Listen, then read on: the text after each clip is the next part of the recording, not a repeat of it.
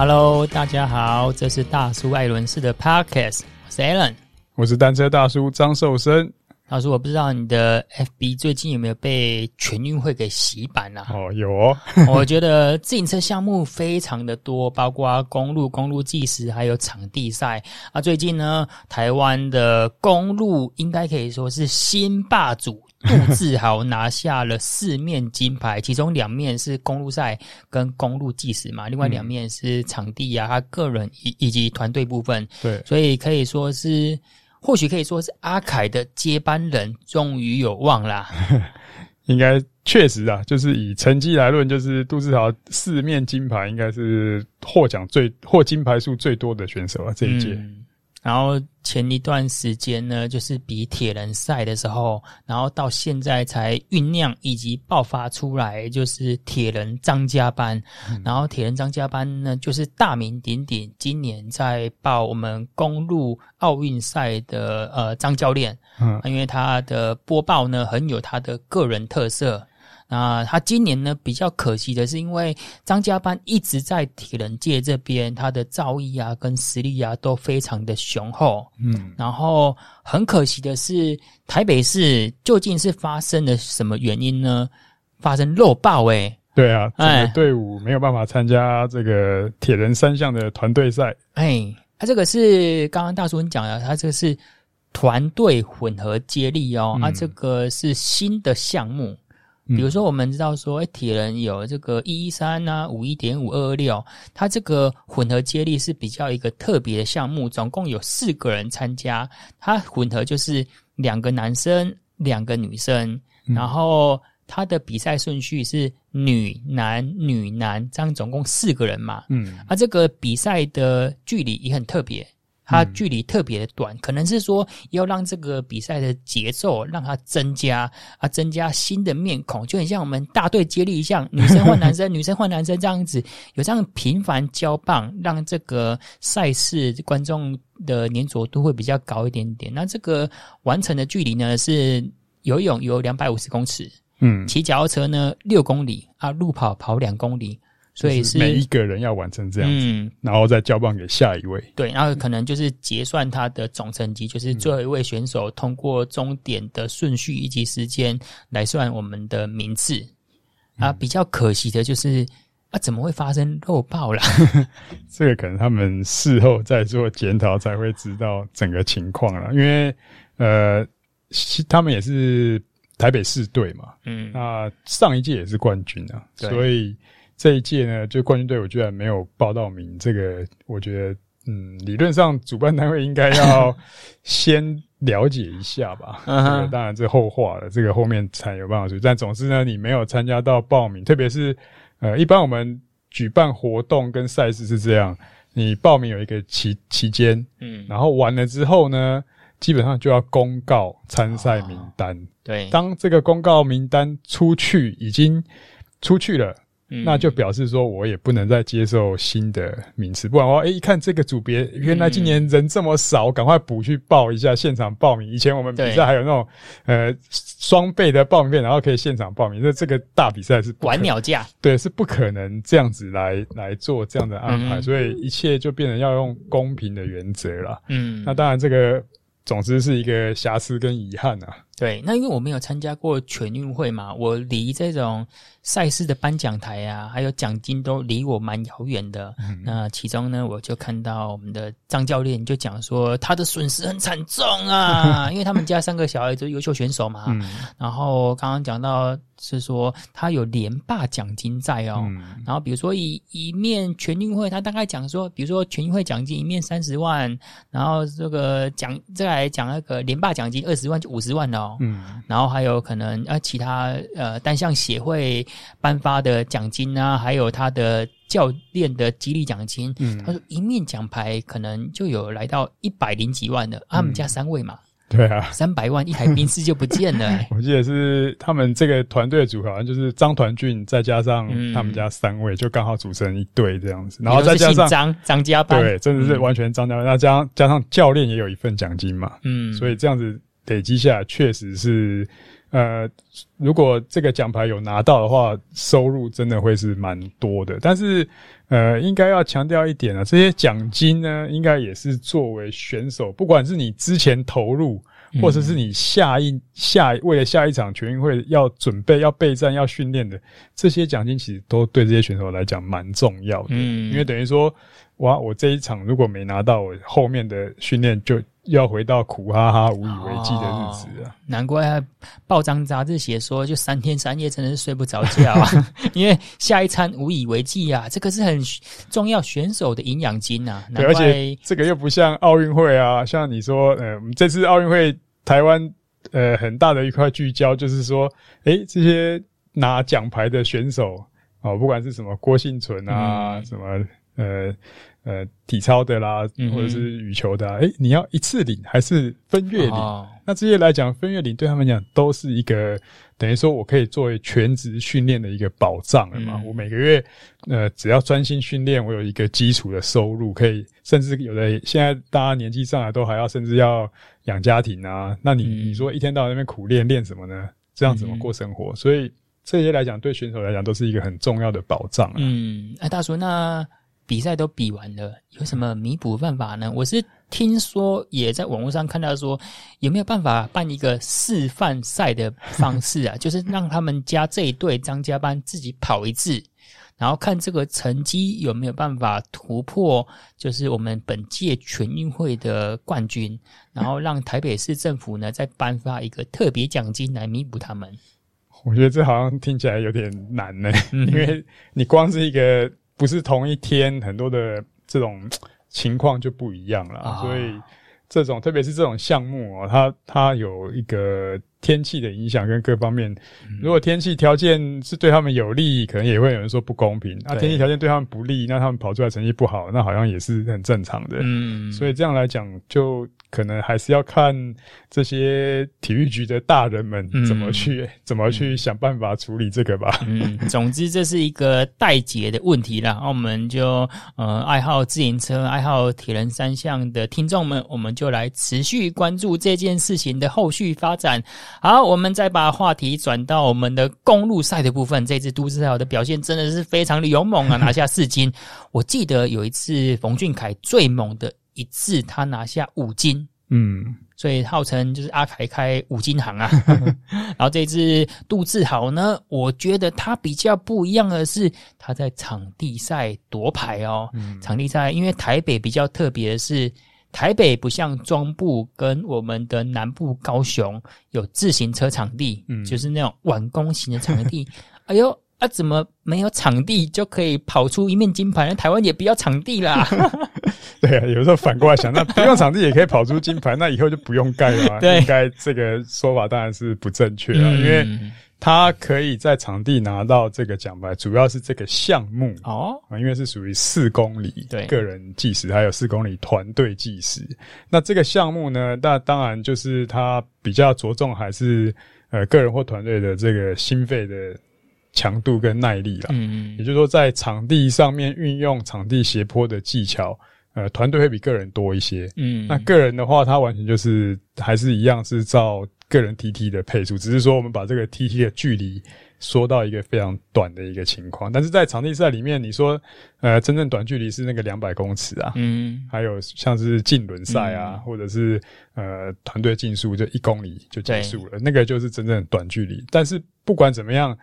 你要有一个场地呢，才可以去方便做这些训练呢。嗯，那不然说你说我要再找一个直的路段四公里，嗯，直直过去，要顺风逆风，很多的情况跟调节上面，哦、这个状况还是会有差。当然练还是练得到，只是说整个的训练的情况会有差别啦。嗯、那就我所知道，呃，台北市他们。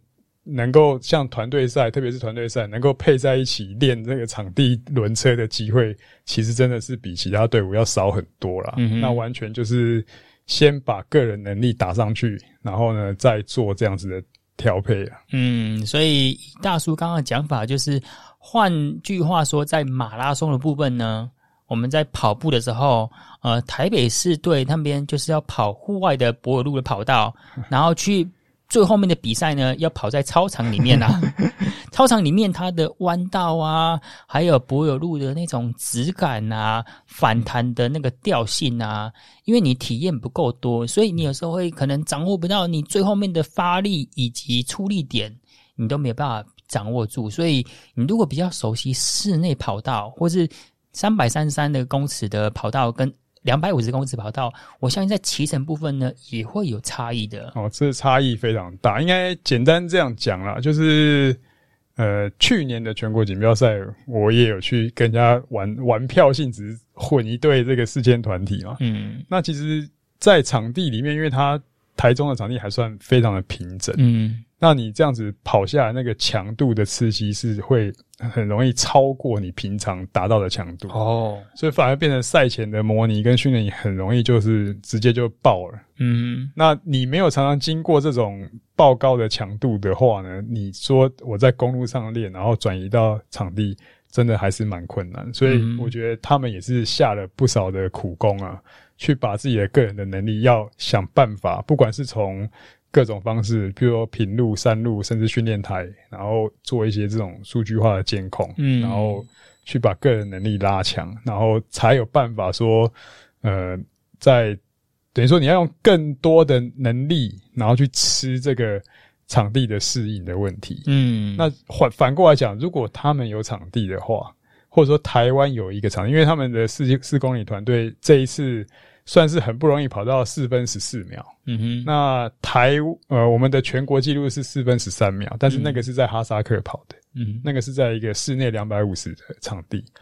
那正常来讲，室内跟室外的场地来比的话呢，至少我估计大概差十秒，差这么多啊？嗯，甚至有的一圈可以差一秒。因为为什么呢？因为室内它是完全只是对抗空气阻力。嗯哼，就说你你没有风嘛。嗯。所以你只是空气阻力，它没有正向、顺向的，呃，顺向、逆向的这个风的变化。嗯、但是你在户外的时候呢，不管是我们觉得很无风的状态，嗯，可是你跑起来还有过程中多多少少还是会有所谓的顺风逆风。哦、那顺风逆风就会造成在这个项目里面的一个间歇，嗯、无形的类似间歇训练，而且加当你的团队跟队友的棒次这个风向很难掌握的时候。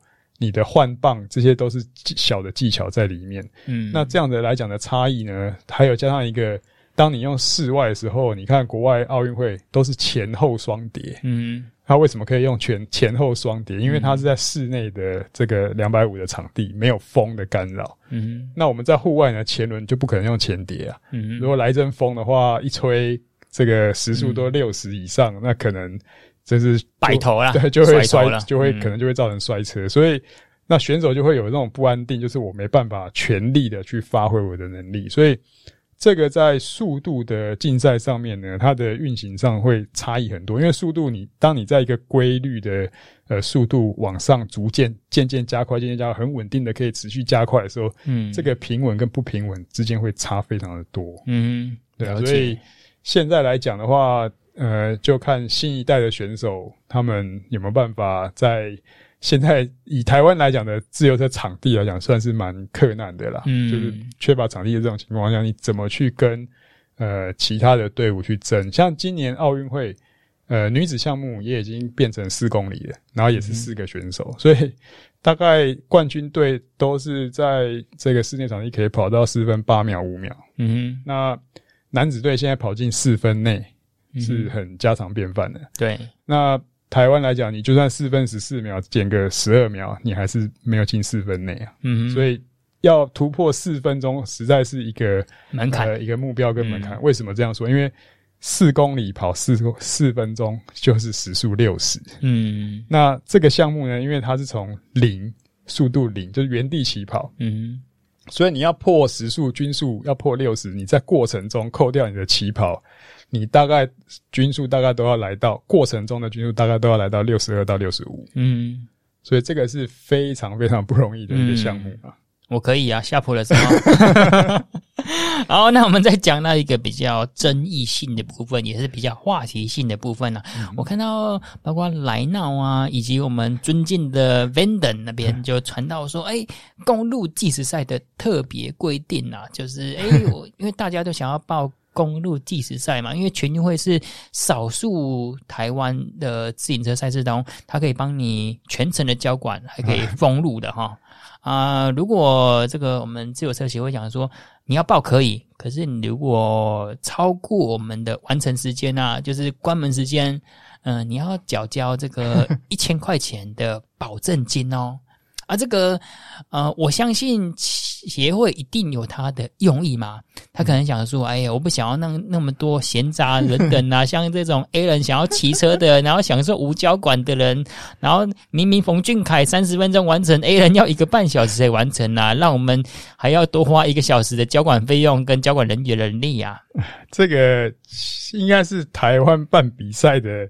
难处啦，你刚刚讲这个，它是全景赛啦，嗯、就是月底吧，十月底到十一月初嘛。对，那在台东要进行的全景赛，那但是我觉得这个争议是说，你事前没有讲，嗯，那你事后才这样子公布。哦，那它最大的问题，就我侧面了解，是因为很多的选手是想去比公路赛，集体出发的公路赛。嗯那刚好又有这个计时赛，那我就顺便多报一项哦。那我就会造成什么呢？造造成，因为我的组别，如果一个组别有来个一百五十人，哇，那我四个组别加起来可能就 六百人，我从早比到晚也比不完。而且这个计时赛的场地是好像是绕着这个马亨亨大道那边绕圈嘛。对。那那边的话，其实还是有一段经过那个有一个森林公园，那那边其实有些。呃，时段上也是交管很困难哦，所以可能是因为这样子吧，所以也，算是用一种有点也不能说劝退吧，嗯、或者说是没办法的办法。只是我觉得这个处理不是很漂亮啦。嗯、那最主要是你没有事先先讲，对，那后面再突然这样的一个决定，可能是因为。报名人数太踊跃了，那真的也没办法了。嗯哼，这算是用到一个下下策了。嗯哼，那如果照我趣味性的回话，我在来那上也回话说，欸，那就先办个电竞海选啊！啊，来一个海选。对啊，以后你要有这种问题，因为其实说实在，我们以前没有分的这么细。我们以前怎么分呢？就是你你就比公路赛嘛，公路赛选出来的选手就国手了嘛。对，那国手里面再做测验。测验好了就去跑 TT 了嘛，嗯，所以就是这么，呃，你说黑箱作业吗？也也不算啊。啊，你说很简单的选拔也也没有。但是因为现在呃专项逐逐渐的分开之后，也许有些选手他他就是专门跑 TT 的，他公路他不见得有竞争力哦。那用专项去选专项，这个是对的，这个是符合科学化发展的。对，那。但是你说，呃，因为要解决这个这么多的人员要参加的问题，嗯、那其实真正平心而论，我觉得，当然刚刚讲电竞海选确实也是一个方法啦。嗯、那另外一个方法当然是，呃，正常健康的方向是说，你有类似积分赛或联赛的制度，嗯，然后从地方的再选上来，再打这个最高。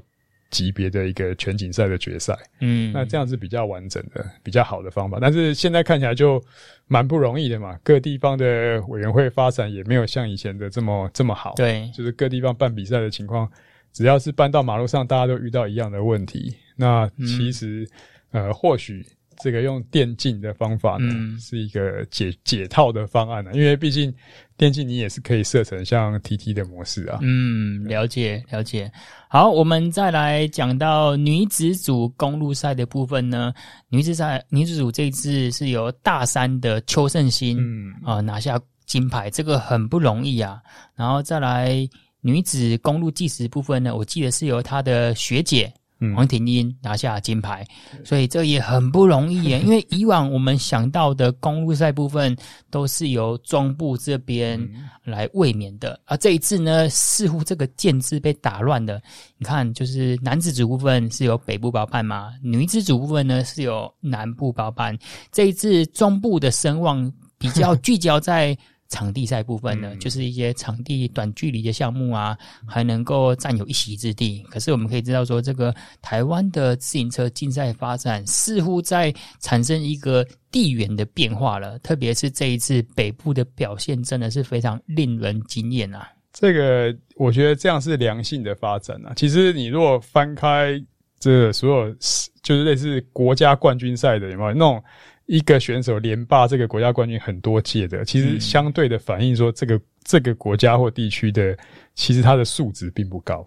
哦，因为嗯，个人过度连霸的这个时间太长之后，表示说其他选手都没有什么竞争力啊。哦，那就是一一一个老将可以吃这个吃很久。那如果是一直换人，一直换人，表示说各地蓬勃的发展。啊，比如像这次，虽然冯俊凯公路赛没有连霸，那有点可惜。那他计时赛也是因为破胎的关系，所以算是没有办法真正的一个正面对决了。嗯，那但是公路赛的这个正面对决呢，诶、欸，确实好像也也有新的选手来中断了这个连霸，或者是说，呃，台中市的一些奖牌数被像女子的部分，高雄也也有上来了嘛，所以。呃，那至少表示说，大希望的情况是大家都开始来上来有竞争力，嗯，对，而不是说，哎，这个大家就沉沦下去，一起沉沦，然后在这里面再去比。但是因为从观察点来看，像杜志豪跑出来的成绩，还有这个团体赛的成绩，嗯，我觉得，呃，像他公路计时赛的均数也达到五十一啊，嗯，所以这个来讲都算是算蛮有水准的表现，嗯，所以并不是向下集体大家摆烂，然后选出一个。好，就是比较好的选手，而是其他选手都上来了。嗯、那这样来讲的话，还算是良性的发展。那唯一的呃比较担忧的是说，这个全运会的人数啊，总人数还是在下降。哦，那这样来讲，我觉得就会呃比较可惜一点，就少了你我啦。啊，如果有状元的，嗯、没有啦，就是说，因为。整个运动参赛人数呢，还是代表你这个项目的这个总发展啊、总人口数嘛。嗯、你虽然这个杜志豪表现不错，但是可能再往下看又没人了。那你又要再，嗯、也许杜志豪要再连霸五年吗？对，或五届，然后再还有下一个嘛？所以这样就不是很 OK 的情况。嗯、那只能希望说多一些新生代的这些选手，而且像某些项目很现实的是。你的参赛人数不够，参赛队伍不够，这项目就会被取消哦，那就会非常可惜。讲到人口蓬勃发展部分，我们就来聊到登山车啦。啊，登山车可以，如果呃我们听众啊，或是呃喜欢自行车的朋友，特别是对于越野啊跟下坡赛，就知道最近呃这一两年应该好几年了，有一位小女生一五一林彦君，嗯，她应该是台湾第一个。艺人骑上台湾 KOM 的哦，嗯，他的体力这个就可以知道说已经跟一般人有点不一样了。然后他大概前两年。刚开始接触登山车的活动，那时候也是摔得鼻青脸肿啊。可是，在这一两年呢，他的实力进步的就突飞猛进了。他这一次代表呃，我记得是新北还是哪一个地方，就参加全运会。我这个是非常不错的诶、欸、就至少在登山车这个项目呢，诶不断有新血的加入了。对啊，第一个还是要有心啊，因为。这个要参加全运会，各地方还是会有先办选拔赛，嗯，然后你最后选拔进入呢，你才能够代表你的县市，然后去到全运会。所以你光是时间上，你就要能够抽出来，除了这些比赛目标之外，你的训练。所以，呃，当然我们是希望有更多的，如果是以队伍为，像是呃，不管是校队啊，或者是整个往上发展的情况呢。再加上这些，因为台湾是一个比较开放的模式，在选拔的时候了，嗯、那你选拔进来的机会，也许就是呃素人也有机会来参加这个正式的项目了。嗯，好，那我们本集的最后一个话题呢，我们可以靠全运会奖金来过生活吗？然后可以这样靠这样过生活，我们这样子的选手的实力可以跟，不要说跟欧美，我们跟亚洲。国家的竞争水准可以并驾齐驱吗？嗯，我觉得全运会现在我觉得有点难了。嗯，如果以前区运会每年一次，可能还有一点机会，嗯、因为这个奖金虽然看起来好像很高，但是它只集中在少部分的人。哦，那少部分人拿到，那其他人还是要苦哈哈过日子啊，还要维持训练。那你在讲说那？